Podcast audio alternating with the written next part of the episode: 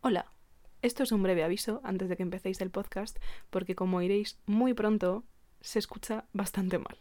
Ha habido un problema en la grabación, no sé qué ha pasado, sospecho que mi micro se ha apagado y el caso es que a mí se me oye un poco mal y se cuela bastante ruido ambiente. He intentado arreglarlo, pero igualmente he decidido subirlo porque creo que es un capítulo que ha quedado muy bien y porque es de los pocos capítulos en los que yo apenas hablo, porque la protagonista es Siria, que es nuestra invitada de hoy, y a ella se lo oye perfectamente. Así que creo que igualmente merece mucho la pena y simplemente os pido perdón por los problemas técnicos. Muchas gracias por todo y nada, espero que lo disfrutéis. Como mujer trans y obrera, sé cuáles son las posiciones que ocupo en el capitalismo y en el anticapitalismo. Desgraciadamente, se parecen bastante una a la otra. Mi agencia para dividir a la clase obrera es nula, apenas la rozo. Mis aportaciones, las de las personas racializadas, las especificidades de nuestras necesidades materiales, solo pueden enriquecer y afilar la maquinaria antisistema. Venimos de la ira, nos ganamos nuestra categoría política rompiendo cristales, mobiliario y haciendo frente a las fuerzas del orden. Nuestra cuenta de muertas es apabullante y sigue creciendo en todos los estratos de clase. Entended que haremos lo necesario para no perder lo poco que tenemos y que reaccionaremos con toda la furia que tengamos ante quien, de forma consciente o inconsciente, nos quiera volver a dejar fuera.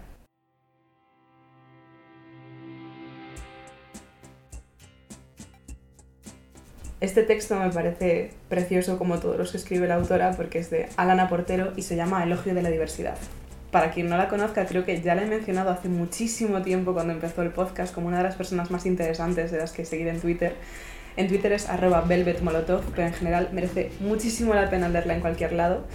Y en este texto habla en particular de su experiencia como mujer trans y del papel que ocupan las mujeres trans en la lucha contra el capitalismo, la lucha antisistema, la lucha de la clase obrera y cómo muchas veces son una parte del colectivo LGBT completamente ignorada, completamente despreciada y por encima son víctimas de como, por llamarlas así, bulos o conspiraciones paranoicas de Soros los financia a todos y el mal y todo es terrible.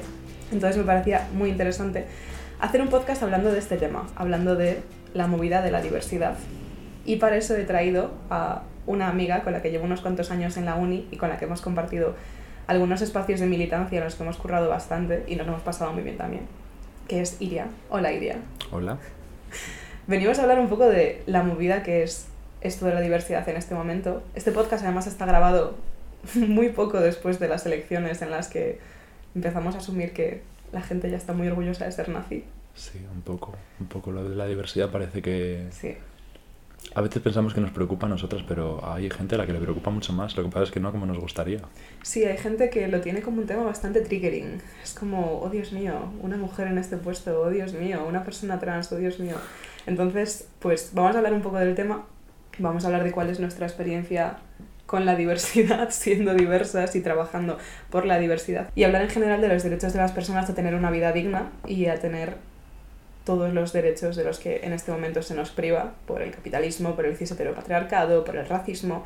Entonces te quería empezar preguntando, en tu caso diría tú eres una mujer trans, y te quería preguntar cómo te afectó a ti darte cuenta de eso, en qué momento te diste cuenta de que eras LGBT y en qué momento te diste cuenta de lo que ello implicaba, porque a veces no es lo mismo. No, yo creo que no es lo mismo nunca, de hecho. Yo creo que te das cuenta mucho antes de lo que implica ser LGBT, de que tú eres LGBT o te das cuenta a la vez porque no es consciente de un punto en el que digas, ah, aquí me di cuenta. Yo sí, yo sí me acuerdo de cuándo. Pero yo creo que desde que tomas conciencia un poco de la realidad que te rodea con tres años, cuatro, ya sabes que ser LGBT es algo malo. No sabes qué es ser LGBT, pero sabes que no puedes ser maricón, por ejemplo, o marimacho, que son, yo creo, los dos insultos dominantes de infantil, de los que suenan mal, porque claro, puedes decir que es un pedo, ¿no? Pero bueno, no tiene tanta eso carga se Eso se supera mejor, yo creo. Pero desde la propia infancia ya tienes eh, esa serie de categorías que además te condicionan tu desarrollo posterior, por supuesto, porque claro, con cuatro años eres mucho más maleable que con 20, que también eres muy maleable.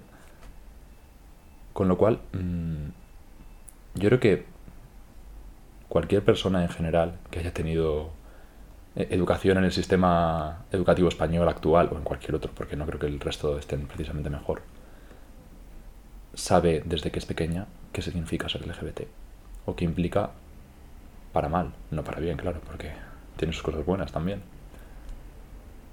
Y cuando me di cuenta yo, pues fue un proceso bastante largo porque claro, mm, yo no solo soy trans, también soy lesbiana, entonces no es mm, no va a la vez todo, ¿no? Primero empecé a tener dudas sobre mi sexualidad, que yo creo que es una experiencia además que ha tenido todo el mundo, casi todo. Y luego, cuando ya se añadieron las dudas sobre mi identidad de género, ya, como diría Saramago, se jodió la marrana. Y, y empezaron los problemas serios, porque claro, no es tan fácil como decir soy bisexual, soy trans y además mi sexualidad es X o Y o... Bueno, ahora lo tengo más claro, en su momento no. Y tampoco es un proceso precisamente mmm, breve o puntual, no es algo que no te voy a replantear jamás. A lo mejor cuando consigues llegar a una etiqueta en la que más o menos estás segura, yo qué sé. Mmm, yo empecé diciendo que era bisexual cuatro años después dije, no, has visto a los hombres. Y dos años después dije, mmm, no, no, definitivamente no. Y de momento estamos en el definitivamente no. El vídeo de la señora probando kombucha. Sí, sí, sí, básicamente. Pero claro, ¿cuánto va a durar el definitivamente? Claro. Espero que mucho, en este caso. Pero claro, también es aplicable, aunque es más difícil de entender, a tu identidad de género.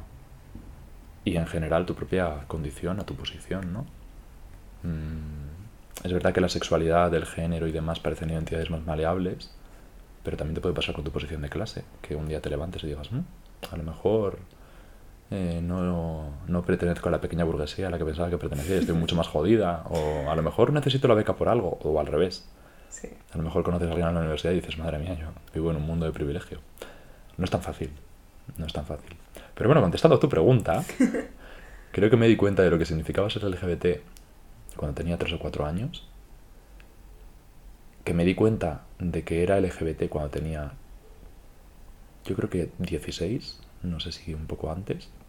Evidentemente, una vez te das cuenta de que eres LGBT, miras hacia atrás y ves señales. Sí, todo tenía sentido. Efectivamente.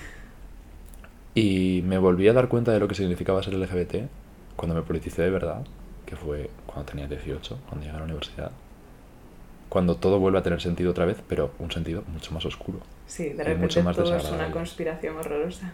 Todo es una conspiración y tú eres parte de la conspiración, que es la peor parte de todas.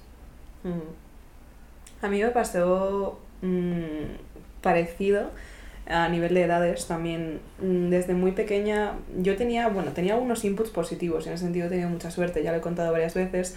Por supuesto a mí me llamaba muchísimo marimacho porque yo pues si ahora ya mm, en fin estoy bastante disconforme con el concepto de género y todo eso. De pequeña era, en fin, era exageradísimo. Odiaba la ropa de chica TM, odiaba, también muy ligada a misoginia interiorizada, odiaba todas las cosas de chicas, yo no quería ser como ellas porque a mi cabeza las chicas eran tontas y solo hablaban de tonterías, porque claro, a mí me, había metido eso en la cabeza. Y me llamaba muchísimo Mario Macho, pero bueno, en fin. Pero al mismo tiempo sí tenía la suerte de que pues eh, mis padres tenían algunas amigas personas LGBT, no conocía ninguna persona trans todavía, tardé muchísimo tiempo en enterarme de que existía el concepto de trans, como casi todo el mundo. Podemos hablar luego de dónde están las personas trans. Claro, claro. Pero sí, por suerte, pues mi madre tenía un amigo gay, yo tenía una entrenadora de karate que era lesbiana, entonces tenía algunos inputs positivos que me hacían pensar en plan de, vale, igual los niños del cole no tienen tanta razón como esta gente a la que respeto. Y también empecé a darme cuenta de que tal vez yo posiblemente era eso. A partir de los 15, 16, que empiezas como a buscar tu identidad y empiezas a buscar nuevos referentes y se te abre como todo un mundo de posibilidades y de repente encuentras pues esa etiqueta, que también podríamos hablar de las etiquetas son una mierda porque yo es que no me identifico con nada, tal, no sé qué, es como bueno, pero para muchas fueron súper importantes las etiquetas en un momento para descubrir una realidad y para ponernos nombre y para existir y visibilizarnos.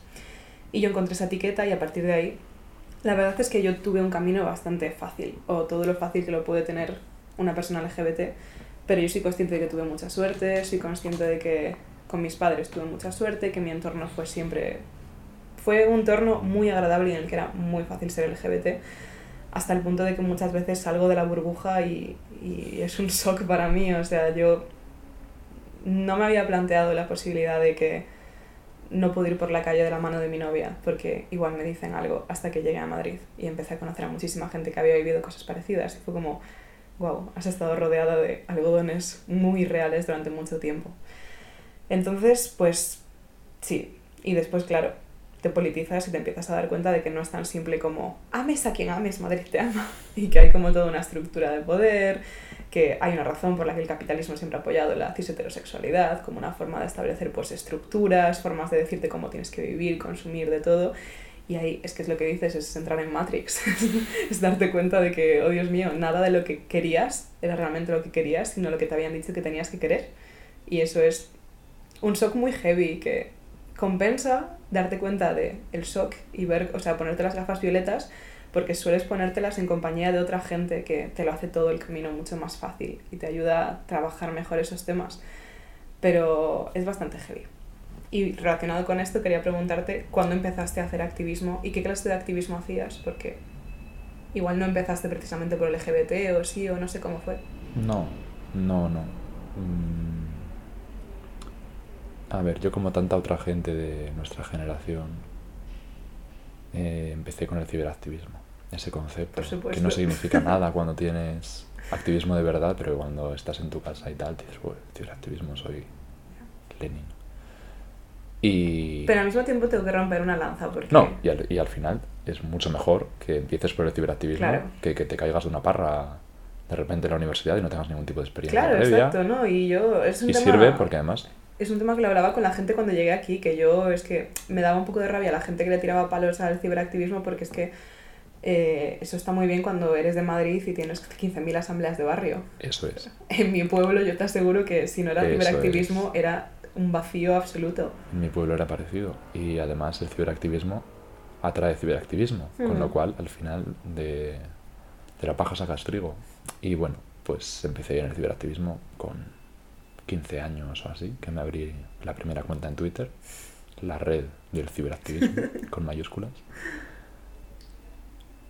Y creo, de hecho, que si no hubiese mm, tenido esas primeras experiencias, sobre todo formativas, a la vez que... Porque a la vez que haces tu propio activismo, recibes el de los demás y recibes formación, que no es consciente, pero que está ahí. Y probablemente si... Creo que si no hubiese recibido ese tipo de inputs en el momento, no hubiese sido tan rápida o tan fácil mi, mi concepción de mí misma como una persona LGBT. Con lo cual, otra lanza que podemos romper a favor del ciberactivismo.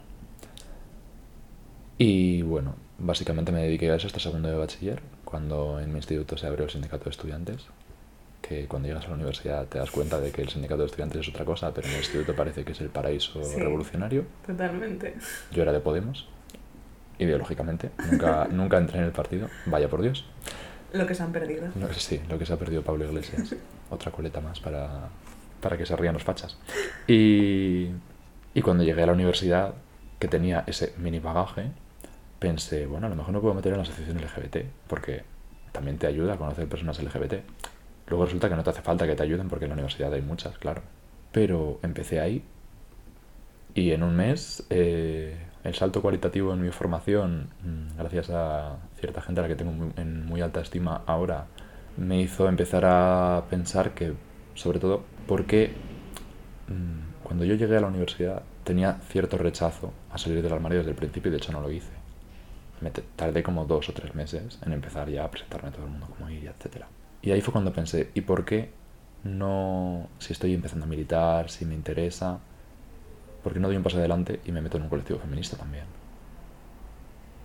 Es decir, me estoy vetando a mí misma, y era así, me estaba vetando a mí misma, porque decía, bueno, a lo mejor no pinto mucho, porque la expresión de género, porque el feminismo radical dice que la raíz... Y bueno, llegó un punto en el que dije, bueno, eh, venga, vamos a intentarlo, y me cambió la vida. Y aquí estamos, mm, dos años y medio después, eh, mucho más organizada de lo que me pensaba yo cuando llegué aquí. Al final es una parte fundamental de tu socialización, el activismo y la militancia política.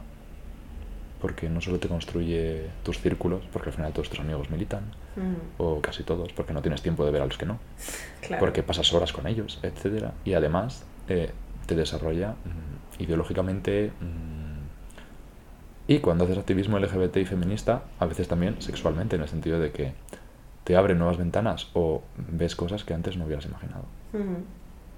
Totalmente. Yo también vengo eso, vengo del más puro ciberactivismo de... Vamos, o sea, yo recuerdo con 16 años fliparlo con barbija puta. Ese es el recorrido que hemos tenido. Sí, sí, nos pasa a todas. Que en este momento ya os informo que, que tranquilas que no.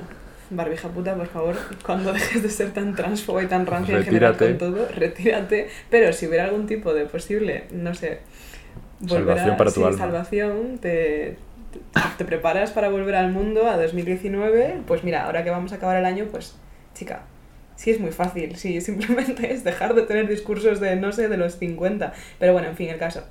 Después de este beef totalmente necesario, eh, yo venía del más puro ciberactivismo, venía de un ciberactivismo súper liberal. Yo pues me gustaba la parte bonita y mainstream del feminismo, porque es eso, siempre había sido una persona con carácter y yo entendía que el feminismo era reivindicar que las mujeres nos enfadamos. Margaret Thatcher. Sí, básicamente, o sea, yo admiraba a cualquier mujer que tuviera mala hostia. Yo decía, esto es el feminismo. No, es un poco más complejo todo. Esa, esa famosa entrevista de... ¿Crees que Margaret Thatcher tiene girl power? Sí. ¿Crees que usó su girl power de forma muy efectiva para asesinar a disidentes irlandeses? También. Pues Yo habría defendido a muerte a Hillary Clinton. En fin, es todo muy complejo. Pero en ese momento no lo era, en ese momento todo parecía más simple. Y era tan simple como admirar a mujeres y después cuando te das cuenta de que eres LGBT, pues empiezas como a investigar toda esa movida y también en un principio no cuestionas absolutamente nada y no te preguntas por qué la gente a la que admiras es gente con exactamente el mismo tipo de cuerpo, el mismo que es la misma cara y el mismo discurso.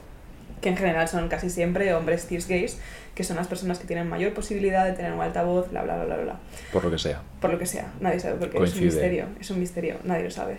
Entonces, claro, llegué a la universidad y yo también. Eh, llegué un poco, de hecho yo conocí a Iria después porque tienes como dos años menos que yo y yo me sentí súper reconocida en ti porque también te veía como una persona intensita que llegaba a la universidad con ganas de vivirlo todo. Lo fue, lo fue. Fue bastante parecido a eso. Increíble, de verdad. O sea, en primero yo también me metí a todas las asociaciones que había. En ese momento la LGBT todavía se estaba formando, yo como que metí la patita. Tuve, tuve algunos desencuentros que creo que son interesantes para este podcast porque teníamos discursos muy distintos. Yo venía de un discurso... Bueno, no, no venía, ninguno de los discursos me parecen legítimos a día de hoy, pero básicamente discrepábamos en algunos conceptos. Siento que había una ligera desconfianza, y me hace gracia porque parece que te hablo de los años 70, pero fue hace dos años, pero que había como una ligera desconfianza entre feministas y colectivo LGBT. Es como que las feministas sentían que el colectivo LGBT estaba completamente apropiado por hombres, que, eras, que eran quienes llevaban el discurso y que de alguna forma estaban invisibilizando a, pues, a la mayor parte de las feministas bolleras, que también es algo que confluye bastante, y al mismo tiempo desde el colectivo LGBT se veía que el feminismo era muy rancio y no había trabajado lo suficiente en movidas LGBT. Entonces era como que había un choque ahí extraño que yo viví en primero y que no terminaba de entender. Ahora creo que por lo menos en mis círculos de, de- la universidad la cosa ha cambiado bastante. Ya nos hemos dado cuenta de que al fin y al cabo somos la misma peña, casi siempre trabajando por lo mismo y para la misma gente. Pero aún así es un problema que en este momento me tiene muy confusa. porque nos cuesta tanto aunar feminismo y LGBT? Que yo entiendo que son dos luchas distintas que tienen un recorrido distinto, pero al mismo tiempo es tan complicado todo y teniendo nazis enfrente, es como que mm, me tiene muy confusa. Y es todo complejo. Pero sí, yo también entré a la asociación feminista y ahí descubrí muchísimo. O sea, yo ahí mm, me callé la boca un millón de veces en asambleas de decir, es que tienes toda la razón del planeta, de de repente cuando pensabas que ya tenías cinco pares de gafas violetas encima, llegaba pues, yo qué sé, una compañera trans, una compañera racializada y decías, hostia tú, vale, que esto también. Y era constantemente estar cuestionando todo lo que hacías y decías, que suena como una tortura horrorosa, pero Pero no lo es. es que no lo es, es que es, es, es justo y necesario, es nuestro deber y salvación, como dicen en misa. O sea, es súper agradable notar cómo estás creando un espacio seguro para otra persona, cómo estás trabajando por algo, cómo estás y cómo merece la pena esos cinco segundos de silencio o esa mínima reflexión. Y en ese sentido, pues para mí la universidad implicó callarme mucho, aprender muchísimo y también cuestionar muchísimo todo lo que creía que sabía. Es un poco como cuando empiezas a estudiar filosofía y te crees que te lo sabes todo y después te das cuenta de que igual eso es la clave de que no te enterabas de absolutamente nada. Pues a mí me pasó eso con todos los discursos. Y después, claro, algo que para mí tardó bastante fue el discurso de clase. yo tardé bastante en empezar a tener una perspectiva de clase porque era muy simple quedarse en lo básico. Era muy simple apoyar a famosas, apoyar a gente rica que tenía discursos mínimamente progres y después lo complicado era apoyar pues la lucha que es un poco más menos atractiva que es en este momento pues la lucha antisistema y la lucha anticapitalista.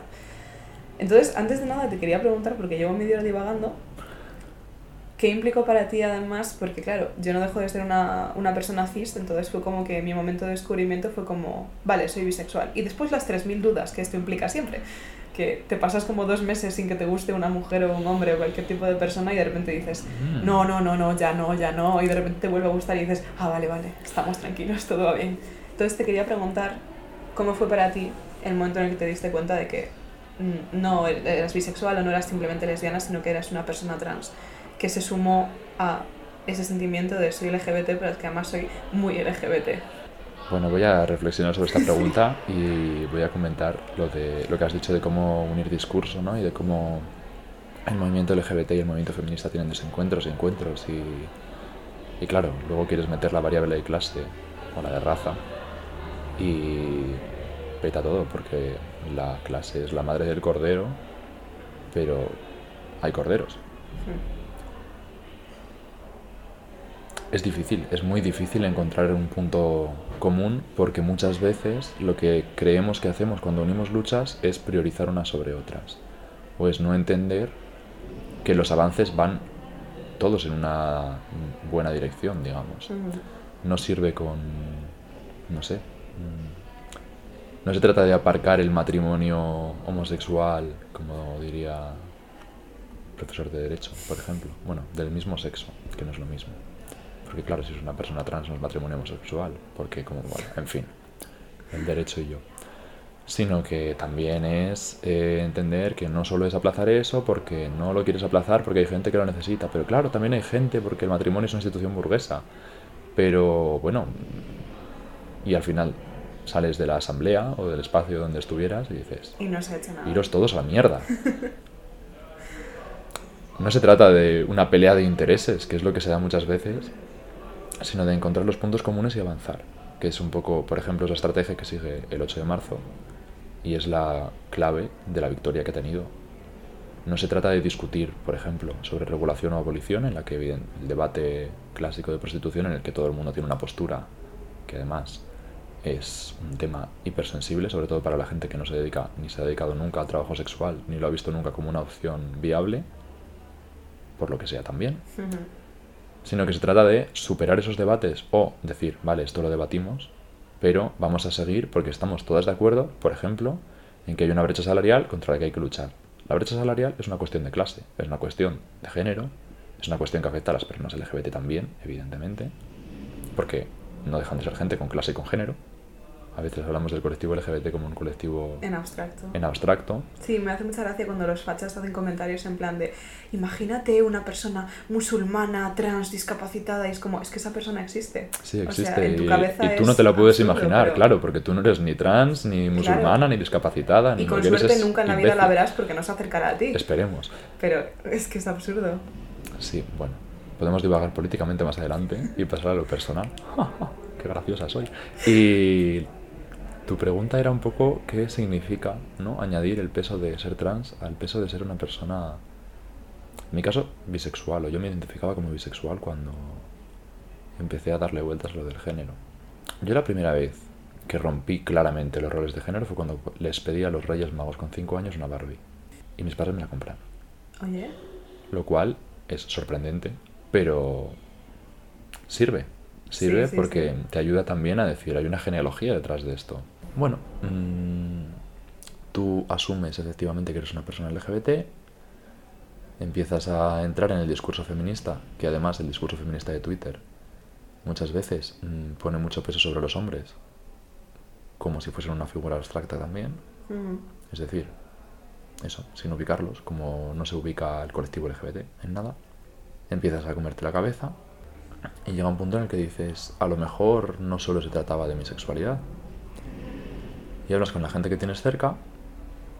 En mi caso hubo reacciones muy diversas, pero en general positivas. O sea, hubo una persona que me dejó de hablar porque le dije que era bisexual. Pero bueno, la verdad es que aparte de eso, salir del armario como bisexual o como homosexual, además suele ser una cosa que se acepta más, aunque no sea una aceptación real, pero se hace la vista gorda. Yo creo que la clave es esa, tus padres, tu familia, tus amigos, tus compañeros de clase, tal, hacen la vista gorda. Puedo fingir que no me has dicho Sí, esto. o se ríen, o hacen bromas, o... Sí. Pero cuando les dices que eres trans, o que te estás planteando ser trans, saltan las alarmas. Porque entonces significa que tú ya no eres tú. Eres otra persona, a veces con otro nombre. Creen realmente que cambias como ser humano. Ya. Yo me acuerdo de un debate que hubo en, en la asociación feminista en la que estuvimos sobre si una persona gender fluid debería poder participar en el movimiento feminista o no. Porque la definición que se daba de persona gender fluid, a pesar de que no había ninguna en la sala, en la asamblea o en nuestro entorno, era una persona que unos días se identificaba como mujer y otros como hombre. Los dos días es la misma persona. Con lo cual es un poco difícil eh, plantearte ponerle barreras a una cosa tan... Claro. Pues lo mismo pasa cuando eres trans. No cambia la persona, cambia su identificación de género. Pero sigo siendo eh, la persona de un pueblo eh, pequeño, bisexual, con dos padres, bueno, un padre, una madre, por supuesto, y un hermano, y que no va a empezar a salirle pelo verde en el culo. Mm. Bueno, no ocurrió, por suerte. Y la reacción a veces terminas normalizándolo. La gente que te quiere y la gente que lo entiende políticamente o personalmente lo acaba aceptando. Pero hay gente que no lo acepta nunca. Y a veces terminas una relación interpersonal con alguien, de amistad, de pareja o de militancia, y te das cuenta de que no lo acepto nunca. Pero es mucho más jodido cuando durante esa relación que no puedes romper, te das cuenta de que no lo acepta o de que no lo entiende o de que no le parece bien, Como si fuese algo valorativo. No me No parece estoy de bien. acuerdo. No estoy de acuerdo contigo. Vale, voy a desaparecer. Espera. Y no, no funciona, no funciona, no desapareces. Eso es el, esa es otra dimensión que yo creo que a veces salir del armario la puede tener como persona eh, sáfica en nuestro caso o, o homosexual en general o bisexual. Pero ser trans sí la tiene. Y si entramos en el no binarismo, que fue la primera relación que tuve yo con salir del armario como persona trans, luego desde hace dos años o no, dos años, no, soy- no- no eres tan joven, Iria. Desde hace cuatro años me identifico como mujer, pero antes no lo hacía. Es, es distinto. Mm, la palabra mujer ya inmediatamente acarrea la palabra patriarcado detrás. Eh, no binarismo no significa nada. No que no significa nada de forma real, sino que para mucha gente no significa nada. Porque desde luego no lo va a entender. Porque para entender el no binarismo tienes que entender el binarismo, el espectro de género, el género, en, en fin. Entonces, no es una conversación de ir por el pan en este no, momento. no es una conversación de ir al por el pan, desde luego. Es otra vuelta de tuerca. Y bueno, al final también es otra vuelta al garrote vil, vamos a decir. A pesar de que no estoy muerta, por suerte. Pero... Sí, eh, ser trans y además ser LGBT, o ser LGBT y además ser trans, te condiciona, porque también condiciona tus propias relaciones sexuales, en el sentido de afectivas, eh, sexuales de folleteo directamente, eh, de atracción, mm, porque no tienes un cuerpo normativo, porque te peleas por tenerlo, eh, o no te peleas por tenerlo y entonces a la gente le explota la cabeza, o porque te gusta una persona y te das cuenta de que vaya, es una TERF, o vaya, no soy gay, pero no me acuesto con hombres trans. Ya. Este tipo de reacciones que Por existen a hacer como a un, un pequeño diccionario breve, eh, TERF es un término del que hablaremos a continuación, que significa Trans Exclusionary Radical Feminist, que son, es literalmente feminista radical que excluye a las personas trans de su discurso. Y es un concepto que mucha gente piensa que es que hizo un trabajo sobre esto y mucha gente piensa que es un término autoacuñado por personas eh, feministas radicales, radfem, como se hacen llamar mucha gente, eh, transfobas, pero no, en realidad fue una feminista radical que para distinguirse de estos discursos transfobos empezó a cortarlo como, eso, como feministas radicales transfobas. Y básicamente es algo muy común en este momento y que, por desgracia, las feministas tenemos todavía mucho curro que hacer para librarnos de ellas. Y te quería preguntar también en ese sentido, ¿cómo afecta también ser trans a tu propia militancia? Depende del espacio, pero en la militancia feminista, evidentemente, es clave y es transversal. Por una parte, porque no hay mujeres trans en la militancia feminista, y coincidir con una mujer trans en tu colectivo y que además estéis en el mismo punto de, construcción o de discurso es literalmente imposible. Y más en un colectivo universitario de gente de clase media alta o de gente que estudia en una universidad para gente de clase media alta, que a lo mejor se desloma a trabajar, pero que en general es gente acomodada y es una cosa que no suele ser una persona trans acomodada. Y por supuesto, por las reacciones que generas a tu alrededor. La primera vez que yo fui a una asamblea feminista, las dos chicas que entraron al principio me preguntaron que se me había equivocado y que si estaba buscando el colectivo feminista mixto. Y les dije que no. Y hasta que no lo dije, que pasó un minuto y pico, hmm. no se dieron cuenta, porque en ningún momento entró en su campo de posibilidades que yo fuese una persona trans. Al final, ser trans atraviesa tu discurso, atraviesa tus vivencias, pero las propias dinámicas de asamblea se cortan. Por ejemplo, por eso. Porque estás en una asamblea con gente a la que no conoces y la gente, y tú lo ves porque no eres tonta, habla de ti y se miran, te miran y cuchichean como diciendo, ¿esto no era una asamblea no mixta? Sí, no lo entiendo. No se suele ir más allá. Y no pasa nada porque no todo el mundo nace aprendido. Pero sí pasa porque tú no decides cuánto te afecta. Claro, ¿Te afecta o no? muchas veces cuando entras a una asamblea ya entras con un cierto miedo, si, o sea, incluso yo que soy una mujer cis, pues entras a una asamblea un poco en plan de... Intimidada. Intimidada, porque no conoces a la gente, piensas todo el mundo va a saber un montón menos yo, espero que no se den cuenta de que soy súper tonta, espero que no digan que soy súper problemática, entonces si ya entras ligeramente coartada y ligeramente intentando probar que mereces estar ahí, la idea de que la gente ya lo esté poniendo en duda automáticamente por tu aspecto, o sea, a mí me parece que tiene muchísimo valor porque yo no tengo claro hasta qué punto me habría atrevido a entrar a la SOCI. Porque es complicado, o sea, es eso, es saber que no va a ser fácil desde el principio. No, no lo es, ni desde el principio ni más adelante, claro, porque siempre hay algo. Siempre hay gente que se queda atrás, gente que se sale porque no lo entiende, gente que directamente es TERF y la lía, o no la lía, pero tampoco hace falta, porque tú tampoco quieres convivir con TERFs. Y gente que cuestiona tu discurso de forma constante o que te asocia, por ejemplo, al clásico transfeminismo, que nadie sabe lo que significa, pero todo el mundo se lo echa en cara a otra gente, excepto si eres transfeminista de verdad, que entonces sabes lo que significa y que la gente que te rodea es imbécil. Es que yo me creé genuinamente pensando durante mucho tiempo que transfeminismo era equivalente a feminismo liberal. Por ejemplo. Porque se entiende que, no sé, hay una especie de posición generalizada, no en la academia, que tampoco hace falta entrar en la academia, hmm. sino entre el movimiento feminista que cree que la contradicción feminismo liberal, feminismo radical se acaba ahí y que te apuntas a una de las dos corrientes. Y ya está. Entonces desde el RADFEM te dirán que todas las demás corrientes son liberales. Por suerte no pasa siempre, pero a veces pasa. O gente que, como ve que trans va delante de transfeminismo, entiende que simplemente es una corriente que solo practican las personas trans ¿Y qué significa que eres trans y feminista? No es tan fácil.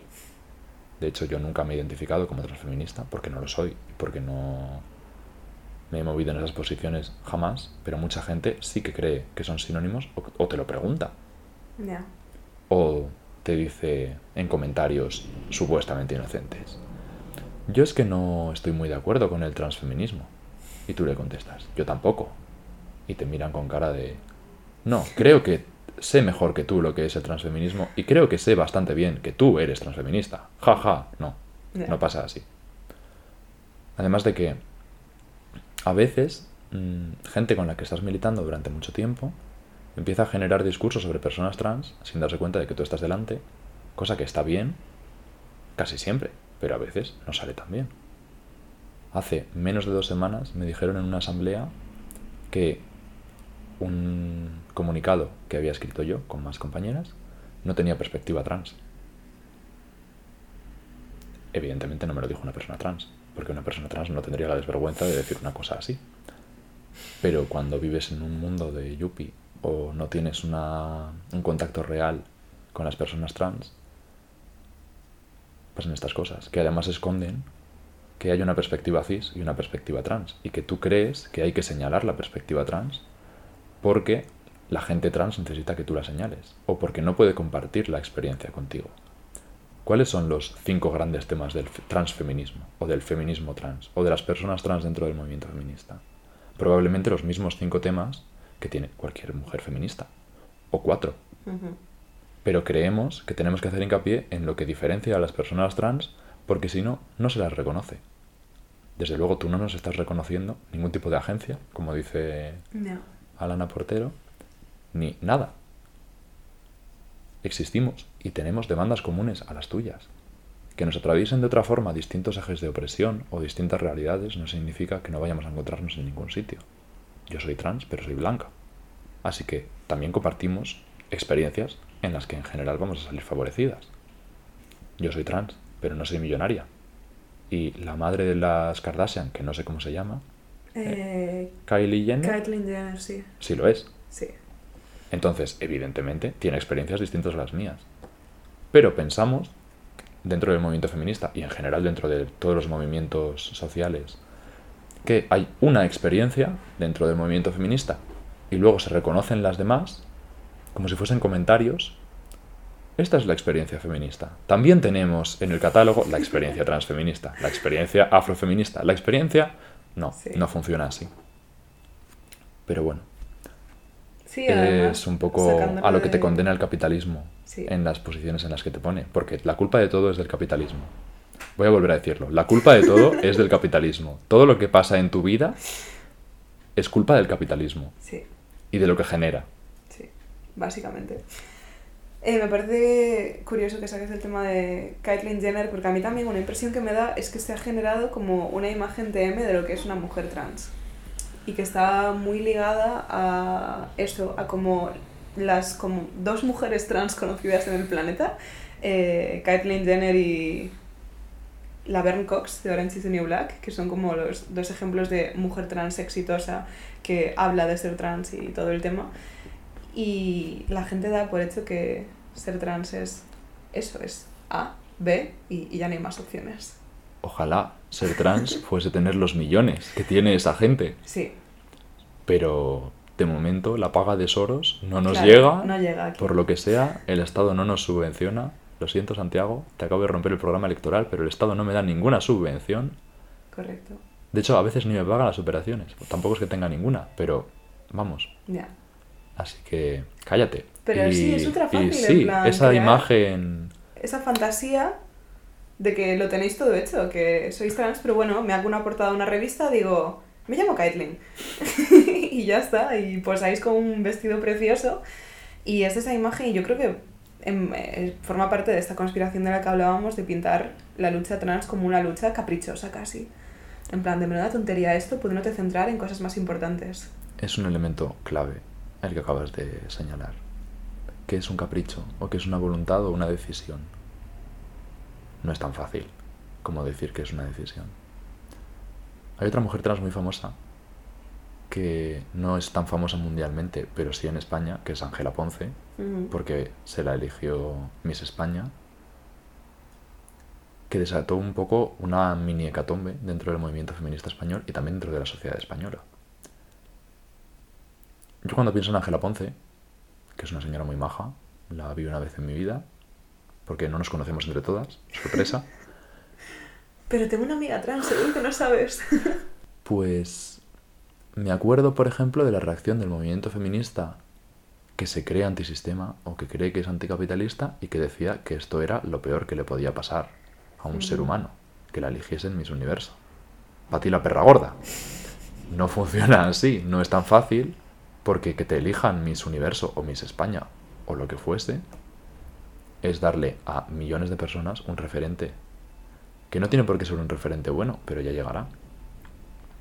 A lo mejor prefieres que sea Miss Universo una mujer cis y a lo mejor no lo criticarías tanto porque dirías, bueno, otra más.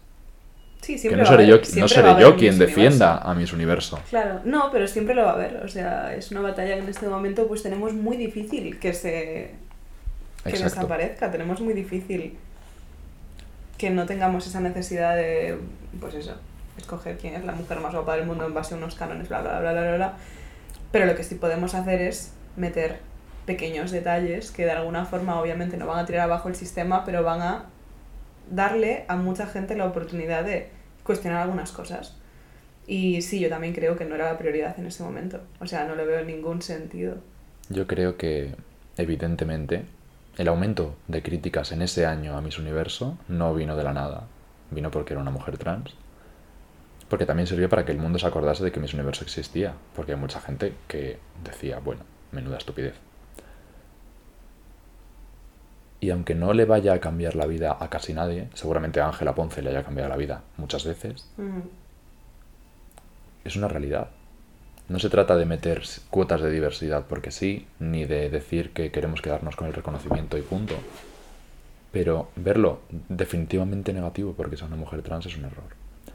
Y luego otra cosa a la que ayudó la existencia de Ángela Ponce y su victoria fue a crear una imagen de la mujer trans española distinta a la que ya había, que era la de la veneno y personajes similares que en general estaban mal vistos en la sociedad, pero que se aceptaban porque eran graciosas, o porque eran paletas, o porque venían de entornos de marginalidad extrema, que por cierto es la experiencia común de la mayoría de mujeres trans. Ángela Ponce se parece entre cero y nada a la mujer trans media española. Ángela Ponce tiene una serie de ventajas que muchas mujeres trans no tienen. Tiene la desventaja de la exposición pública, que hizo que la bombardeasen con millones de mensajes de odio, cosa que a mí no me ha pasado. Pero genera una especie de modelo de mujer trans española que excluye a la mayoría de mujeres trans españolas, que son, para empezar, gente racializada y migrante. Porque dentro de las cadenas eh, globales del sistema capitalista, España es un punto de recepción de migrantes, sobre todo de América Latina y de... En el caso de las mujeres trans, sobre todo de América Latina, que llegan y tienen dos salidas económicas, la mendicidad y la prostitución, que terminan siendo la misma salida económica. Esto Ángela Ponce... todo es culpa del capitalismo. Efectivamente, y probablemente esto Ángela Ponce no ayuda a visibilizarlo, porque cuando se hablaba de Ángela Ponce en las tertulias, lo que se decía era, qué pena, pobre mujer, cuánto habrá sufrido, que sí, claro que sí, pero no se decía, ¿qué pasa con las mujeres trans en España? ¿Dónde está el resto? Solo hay una. Sí, pero es como siempre, escoger la cara más amable en un principio. Exacto. Porque tampoco te viene bien, si eres candidata a Miss Universo, contradecir ese discurso y Claro. sacar la bandera roja de la Unión Soviética y empezar a defender a las personas trans Y yo que creo no que se ven. ni aún así la gente que tampoco creo que efectivamente efectivamente porque es, la diversidad es una cosa muy Sí. peligrosa misteriosa y como mínimo neoliberal Sí, o sea, con todo el tema de Ángela Ponce, lo que pasa es que en mi cabeza soy consciente que era muy complejo y sí me pareció interesante que de alguna forma siempre es interesante que se generen debates, siempre es interesante que se cuestionen cosas, pero en ese momento yo insisto en que creo que no era el momento de debatir.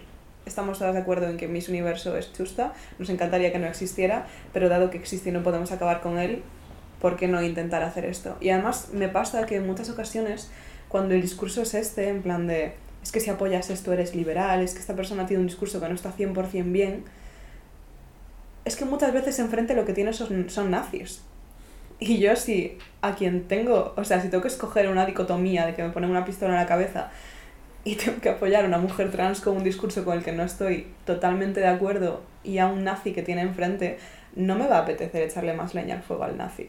Entonces, no entiendo en este momento te quería preguntar también, porque estamos viviendo un poco un resurgir, o no sé si siempre ha sido así, pero en mi cabeza está empeorando cada vez más, de la transmisoginia en los círculos feministas y sobre todo una transmisoginia muy, muy, muy bestia de personas con un papel muy, muy, muy importante dentro del feminismo y personas que son consideradas referentes y que tienen puestos en instituciones, que están cobrando dinero por hablar de género y que en este momento son lo peor.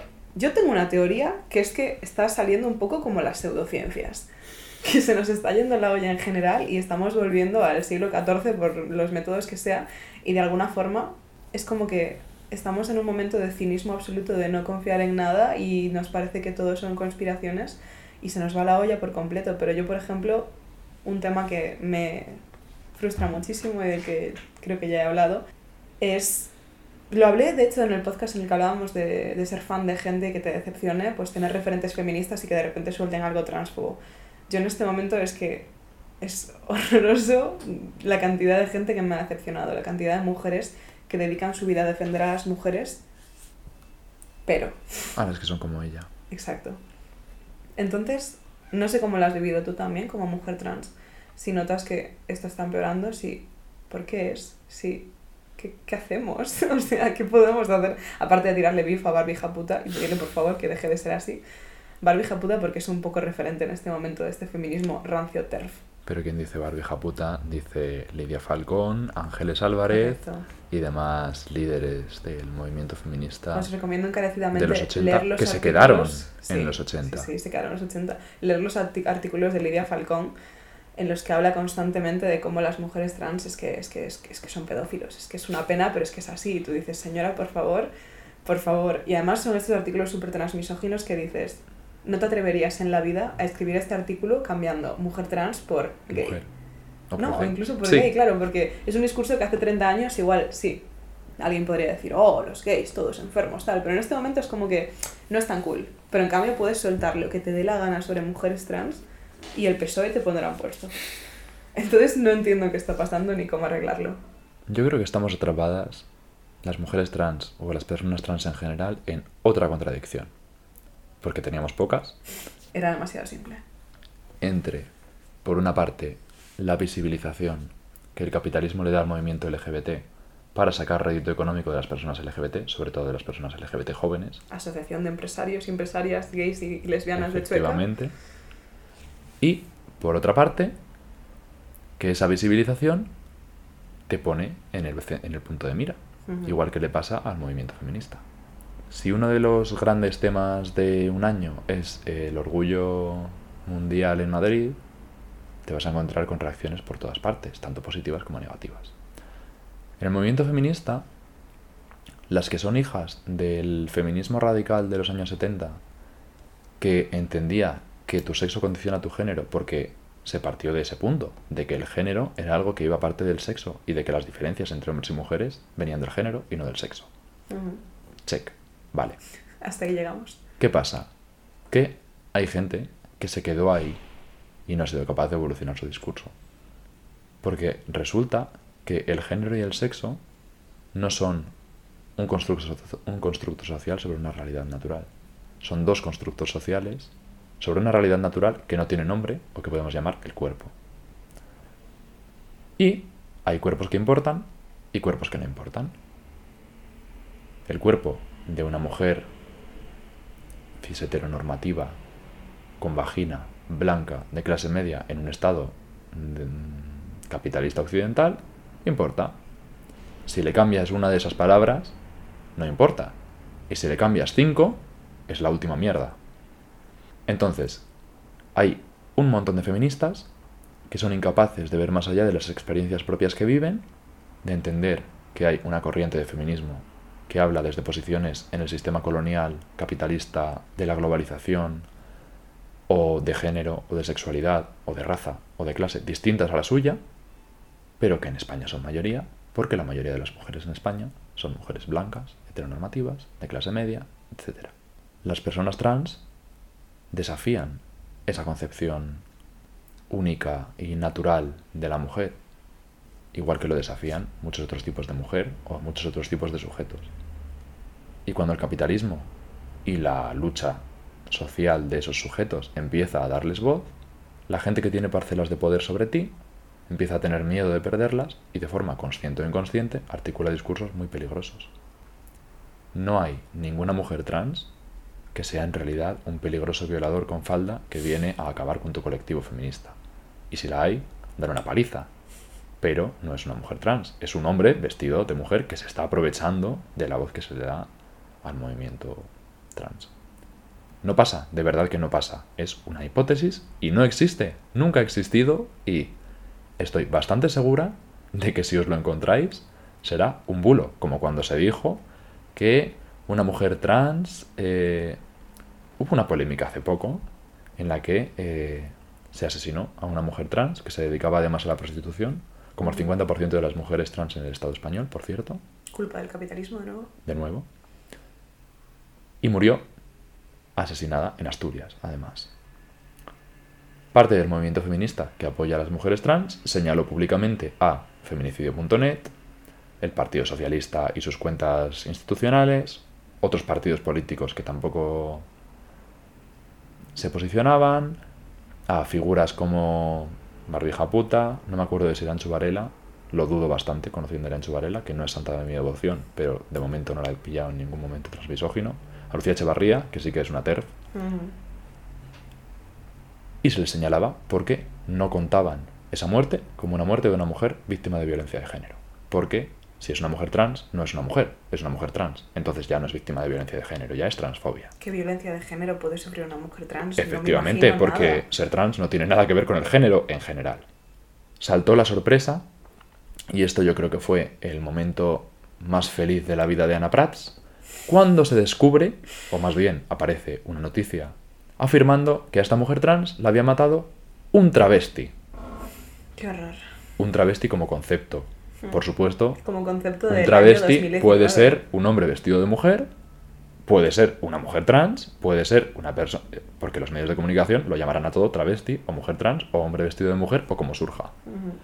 Eh, por supuesto, eso le dio a las TERFs el argumento del año para decir que las mujeres trans son violentas y agresivas porque como son hombres con falda, yo me he puesto falda cero veces en mi vida, pero bueno, también soy un hombre con falda. Y que las mujeres trans, por tanto, son casi un peligro público al que hay que esterilizar y encerrar en campos de concentración. ¿Por qué? Porque cuando se te empieza a hacer caso, la gente que quiere que se le haga caso a ella o que no te quiere hacer caso a ti, reacciona así. Es que es un hecho que de construir el sujeto del feminismo implica que la gente que lleva toda la vida siendo sujeto del feminismo y que lleva toda la vida hablando de sí misma, tiene que empezar a hablar de otras cosas, tiene que empezar a ceder espacios de poder. Esto pasa con, por supuesto, otros muchos movimientos sociales, políticos y realidades que se están viendo. Pero hablamos del movimiento feminista porque además las TERFs tienden a ser violentas. Exacto, violentas, muy violentas. racistas, suele coincidir todo. Sí, por lo que sea. Porque claro, al final encontrarte una TERF racializada probablemente sea difícil. Claro, sí. Pero este tipo de dinámicas también te ponen en peligro.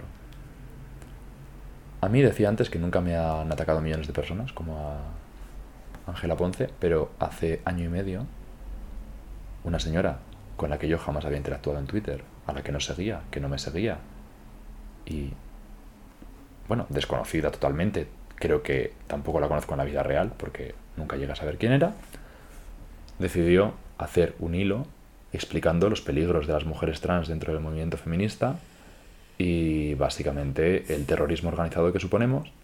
Y para ilustrar el hilo, eligió a cuatro mujeres trans de Twitter, dos de ellas con cierto reconocimiento como mujeres trans, otra menos conocida y yo. Esta muchacha decidió tomar nuestras fotos, en las que se nos reconocía evidentemente, subirlas a Twitter, hacer un hilo deleznable y vomitivo, en cuyo contenido no voy a entrar, y promocionarlo. El hilo era un hilo más, de los miles que existen, pero Además, señalaba y ponía en el punto de mira de mucha gente que no acepta a las personas trans a cuatro personas muy específicas, con fotos reconocibles, y que no vivimos en otro planeta, que somos gente de verdad. Esto es una cosa que las TERFs en general no asumen. Creen que están hablando de sujetos que no existen o que no conocen. Sí. Conclusión. Conseguimos tirar abajo el hilo. Esta persona por supuesto, no tuvo en ningún momento intención de pedir perdón y supongo que seguirá siendo una TERF, no lo sé porque me bloqueó y tampoco me acuerdo ya ni de su arroba. Pero da miedo, porque te das cuenta de lo vulnerable que eres y de lo que te estás exponiendo en redes. Y aquí está la trampa, no te estás exponiendo en redes. Estás hablando de tu vida, diciendo quién eres. Pero ese plus de eres una mujer trans te pone en el centro de mira. Me has recordado una movida también muy parecida a todo esto. Que, que- es que no recuerdo su nombre porque me repugna, pero el payaso este de Izquierda Unida, que se dedica a ser transfobo y en sus tiempos libres a hacer algo de izquierdas, es Alejandro San... Alejandro Sanmo, creo. Sí. sí. Muérete, el caso. Que también hizo una especie de hilo o algo así. Pues no me acuerdo quién era. Era. Subiendo fotos semidesnuda de Rosa María, que estaba conmigo en el puñetero hilo. Sí. Sí, Pues me acuerdo yo subió- también, por supuesto que me acuerdo. Pues subió una foto de ella también. Era como. No sé si era un nude o algo que ella había subido. De su candado, tiempo. además. Espléndido, maravilloso, no deja de dar asco. Y básicamente subió una foto de una persona desnuda para decir: Mirad, qué ridículo. Y es como. En mi cabeza fue como: ¿no te das cuenta de que si pensaras que esta persona es un hombre jamás harías esto? Jamás intentarías ridiculizarla así. O una mujer cis. Claro, exacto. Pero es que la idea de voy a criticar tu cuerpo, voy a burlarme de él, voy a policearlo, como se diga en castellano, voy a discutir por qué tu cuerpo es incorrecto, voy a... Si realmente pensaras que es un hombre, no, no harías esto. No, no te obsesionarías con que es el enemigo. Me, me frustra tantísimo la idea de que realmente tu prioridad en la vida sea burlarte de mujeres trans cuando hay tantas cosas que van mal y cuando eres supuestamente una persona de izquierdas y de izquierda unida. Es que hay gente que parece que literalmente, y hay feministas, que es que me da rabia llamarlas feministas porque parece que son transfobas que en su tiempo libre ponen algún que otro mensaje positivo feminista y solo se dedican a tirar mierda contra un colectivo muy específico. Aquí está otra vez la relevancia de cuerpos que importan, cuerpos que no importan. Y sobre todo, ¿por qué no decimos personas que importan? No, no, son cuerpos. Porque, además, desde los centros de poder relativos, porque este señor es un profesor de Izquierda Unida, Es un mucho poder no tiene. Pero, para él, el cuerpo de cualquier mujer trans es un cuerpo que no importa. Es una cosa desechable que no se ve. Es decir, si, te- si tratases a esa mujer trans o a cualquier persona como una persona de verdad, siendo consciente de que podría ser tu amigo, tu compañero de trabajo, etc., te callarías, no harías estas cosas. Pero las haces porque muchas veces sientes que en general la gente que te rodea y más específicamente la gente que está en contra de tu posicionamiento como mujer trans te investiga. Se acerca a ti como si fueses un sujeto de estudio para poder opinar después y no una persona de verdad. A mí esto me ha pasado con amigas, muy a menudo con profesores, con gente con la que me encuentro en espacios de militancia, que o te ve como si fueses, no sé, Wikipedia, y le pudieses contestar todas sus dudas sobre todas las personas trans del mundo, Porque O solo hay peor. una persona trans. Efectivamente. O peor, que te ve y tú te das cuenta de que te está analizando todo el rato, que está buscando por qué eres distinta, por qué eres trans. Mm. Como una laguna en tu discurso. Sí. O algo que te ayude, que le ayude a entender cuál es el misterio de la existencia que te ha llevado a ser trans. Ojalá saberlo. Aquí estamos. Pero desde luego no necesito que un pseudosociólogo de 3 a cuarto venga con una lupa gigante a investigar si soy trans porque tuve un trauma de pequeña que no recuerdo ninguno. Pero... Porque se nos asocia, por ejemplo, muchas veces a esto del trauma, ¿no? Como si la gente cis no tuviera ningún trauma y ser tra- Jamás. es que da igual cualquier explicación que busques de este tipo pseudocientífico eh, cogido por los pelos, porque ninguna sirve. Y todas son una mierda. Pero aquí estamos. Freud hizo mucho daño en su día. Sí. Sobre todo la parte en la que simplificas a Freud y dices, "Oh, es que te quieres follar a tu padre. Ya. Dios me libre. Y No, Dios le libre a él también, quiero decir. En fin. Pues te quería preguntar ya por ir terminando sin querernos morir porque todo está bastante feo, pero bueno, nos toca vivir por lo menos unos 20-30 años en este mundo hasta que explote. Así que vamos a intentar hacerlo lo más rico posible para nosotras.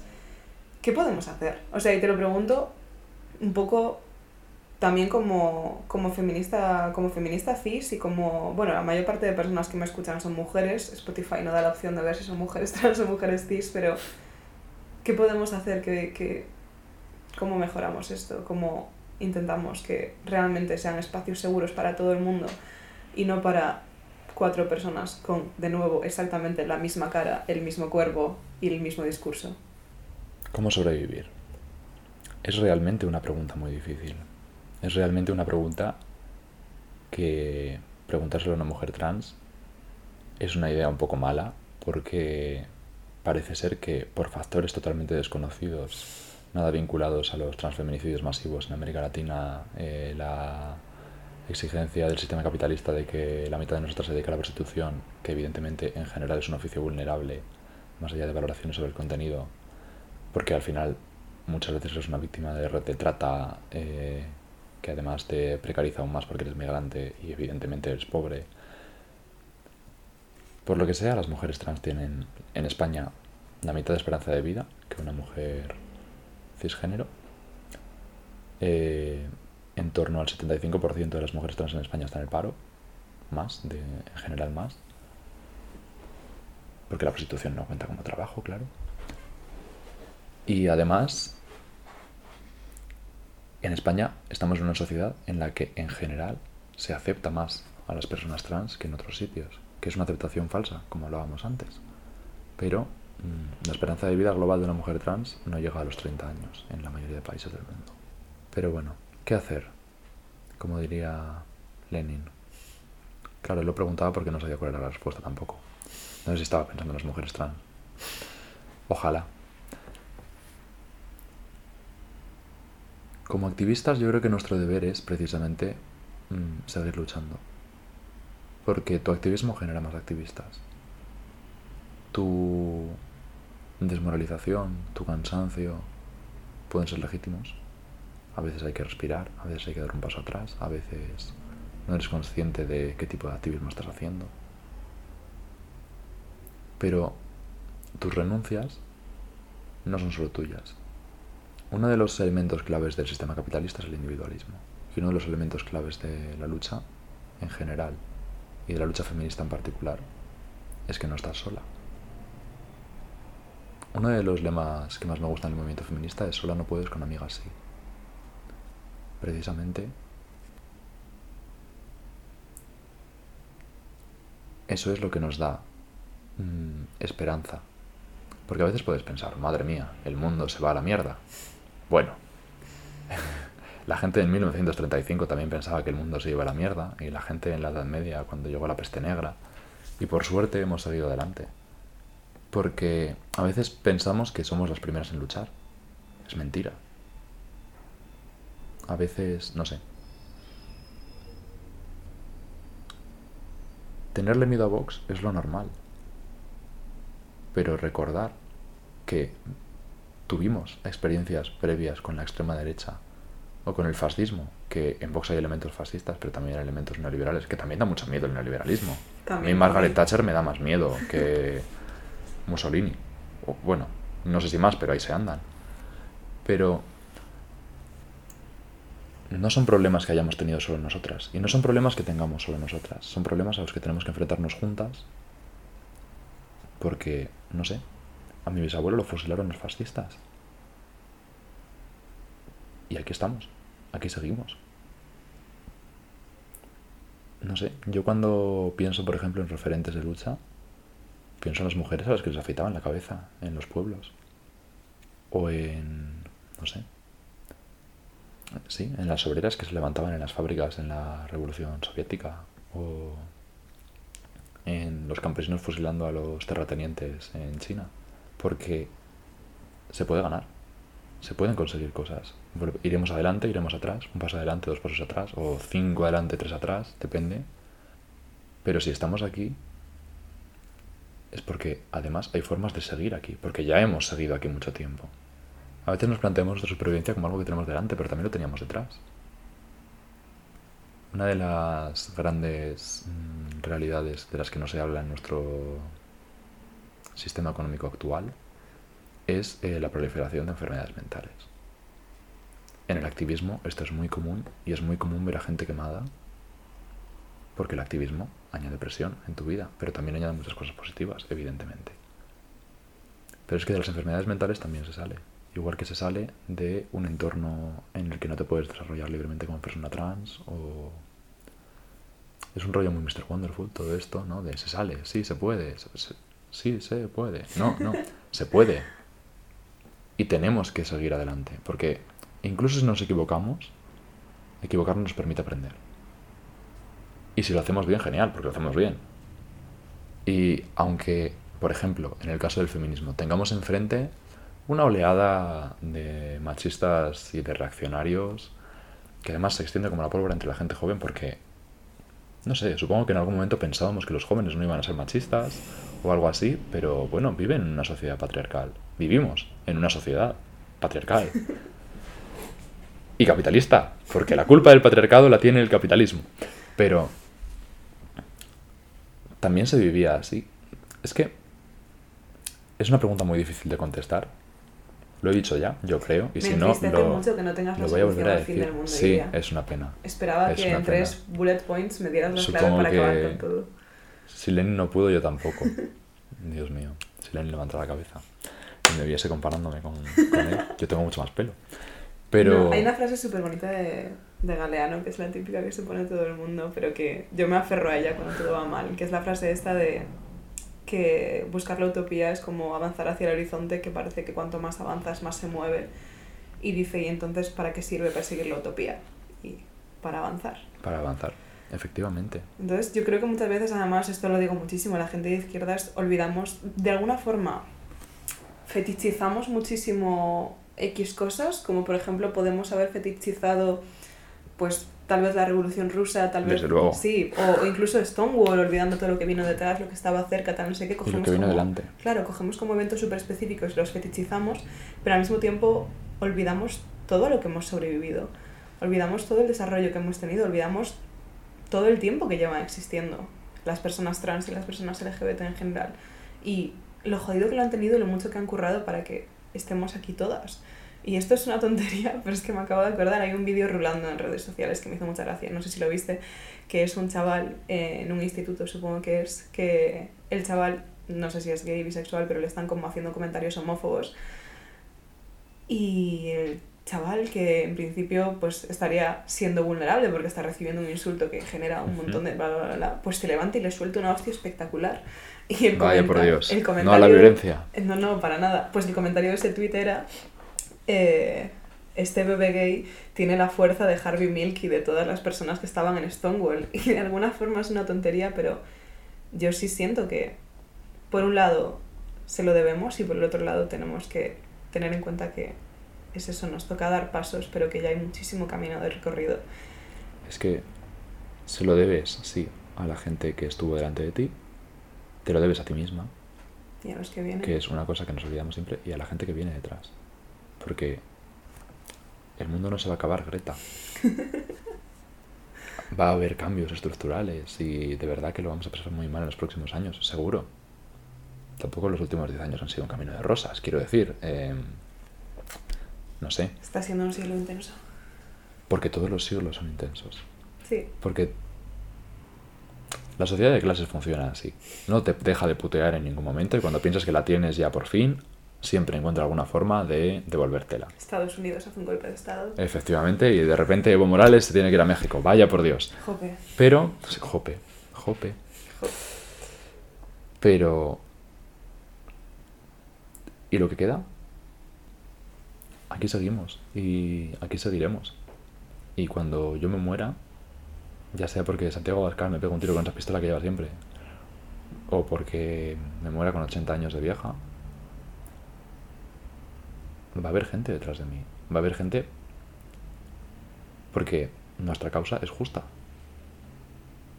Y ahí tenemos la razón. Me da igual que me venga una TERF, que un nazi, que un socio fascista de estos que creen que son comunistas o que creen que son de izquierdas directamente, que que venga Albert Rivera. Bueno, Albert Rivera ya no. Nuestra lucha, nuestra postura es justa. ¿Es correcta siempre? Bueno, de los errores se aprende, pero nuestra lucha es justa. Y además, es, no solo es para los demás, es para ti. Y a veces se nos olvida que es para nosotras. Pues creo que ahí tenemos la clave. y creo que no tiene sentido seguir divagando cuando, No, mejor no. cuando esto es lo que tenemos y ha quedado muy bonito. Pero sobre todo yo creo que tenemos que encontrar referentes trans en nuestro entorno también. Es decir, mi referente trans es una de mis mejores amigas, que lleva mm, conmigo desde que llegué a la universidad, que me espabiló bastante y que además me quiere y me cuida y cuando pasa algo está ahí. Mi referente feminista también su- suelen ser gente con la que milito. Y también, por supuesto, puede ser eh, mi referente trans, mm, Arana Portero, que lo es, sin duda. Pero una parte de normalizar a las personas trans es Mm. tenerlas cerca y es tenerlas presentes. Habla con tu persona trans, con tu local persona trans, sin pasarte tampoco, porque a veces Escucha. estás, parece que estáis enfermos, pero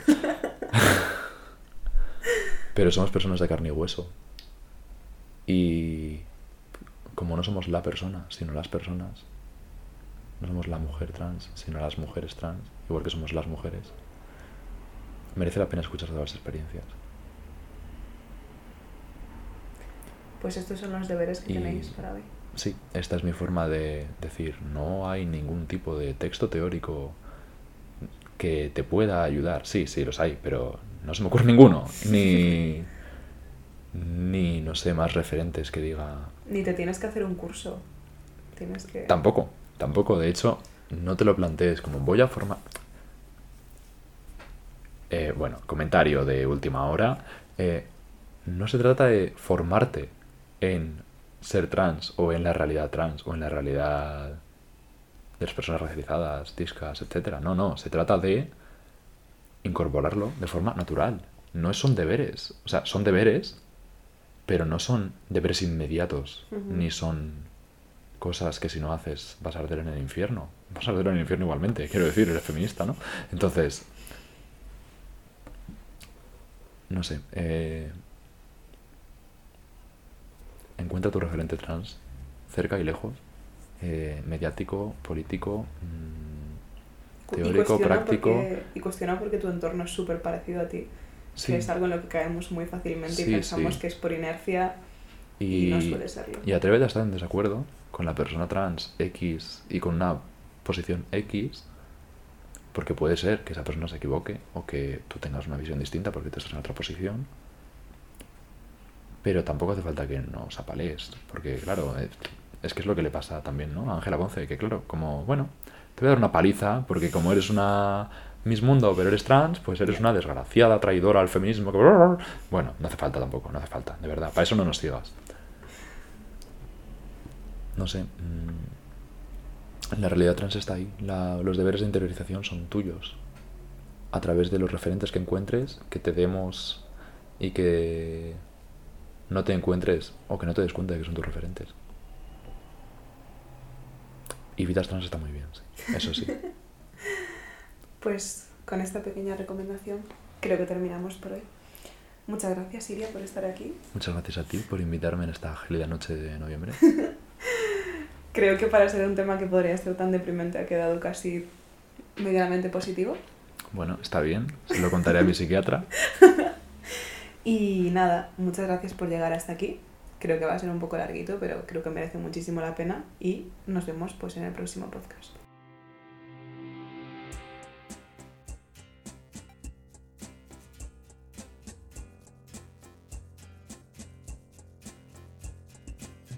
Si te ha gustado este programa y te gustaría que hubiera más, puedes ayudarnos de varias formas. Para intentar pelear contra los algoritmos, podéis darle a seguir o a like en la plataforma en la que lo hayáis escuchado. Y por supuesto podéis compartirlo en vuestras redes sociales y recomendárselo a vuestras amigas. También podéis seguirnos en Twitter, donde somos personalipol, y venir a contarnos qué os ha parecido. Si además tenéis las ganas y la capacidad, este es un podcast bastante modesto que no está financiado por ninguna élite económica, pero siempre nos podéis invitar a un café simbólico equivalente a 3 euros en co-fi.com barra Ribeiro. Gracias por escucharnos y nos vemos en el próximo capítulo.